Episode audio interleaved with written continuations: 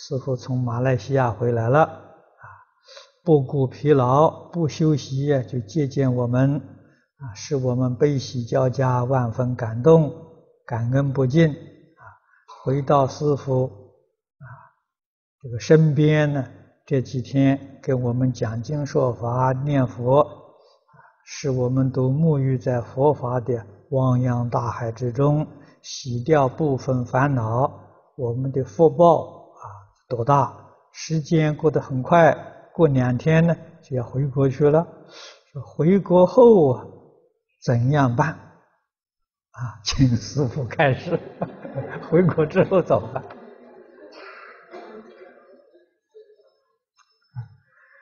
回去之后，希望你们把这一边，在这一边啊所看到的、所听到的，哎，不要忘记。回去也认真的念佛啊，听经啊，你们回去都会带一些这个 VCD 回去啊，带去东西虽然不多，希望你们能够反复的听啊，一定要多听。古人讲的“一门深入”，长时熏修，我们才能真正得到佛法的利益。在古籍里面记载的，唐朝终南山道宣律师，啊，这是律宗的祖师啊。他老人家一生听四分律啊，四分律藏啊，是相当大部头的一部佛书。他听过二十遍啊，我们就想到古人求学那一种艰难辛苦。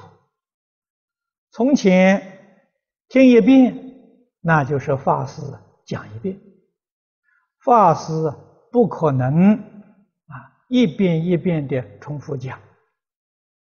于是我们就想到，可能有很多地方，凡是有法师讲这部经，他都去听。啊，现在我们得高科技的方便。我们得到一套啊 VCD 或者是录像带，你在家里面就可以反复的听，啊，那么在美国洛杉矶有一位赵立本居士，啊，他得到了一套六祖坛经。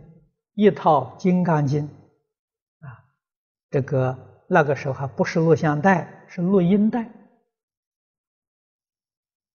啊，他反复听了一百多遍，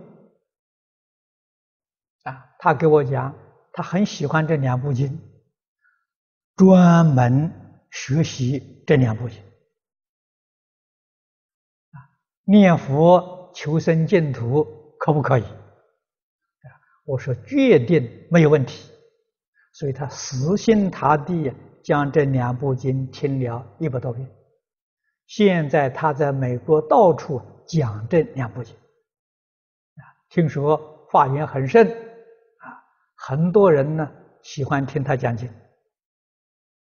所以东西不要多，啊，不要多，一门深入比什么都重要。所以大家回去的时候啊，牢牢记住这个方法啊，一门深入。